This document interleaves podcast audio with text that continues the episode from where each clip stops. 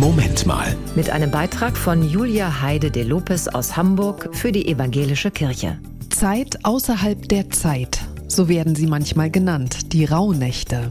Das sind die zwölf Nächte rund um Weihnachten und den Jahreswechsel. Im europäischen Brauchtum wird ihnen schon seit vielen Jahrhunderten eine besondere Bedeutung zugemessen.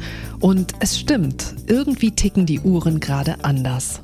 Um die Rauhnächte rankt sich aber auch ganz schön viel Aberglauben. Zum Beispiel wurde angenommen, dass in diesen Nächten um Mitternacht das Vieh im Stall sprechen kann, sodass Menschen es verstehen. Außerdem musste man früher in dieser Zeit generell aufpassen, was man tut, um sie nicht anzulocken, die Dämonen und die sogenannte wilde Jagd. Alles Bilder, die wir heute neu übersetzen müssen. Denn auch wenn wir das nicht mehr in der Weise glauben, haben wir in unserem Innern manchmal doch zu kämpfen. Mit, so wie manche sagen, modernen Dämonen. Mit der Atemlosigkeit unseres Alltags, der Unruhe, dem Getriebensein. Mit hohen Ansprüchen, die uns nicht gut tun. Mit allem, was uns nervös macht und davon abbringt, einfach nur da zu sein. Und deshalb bleibt diese Zeit am Ende eines Jahres etwas Besonderes.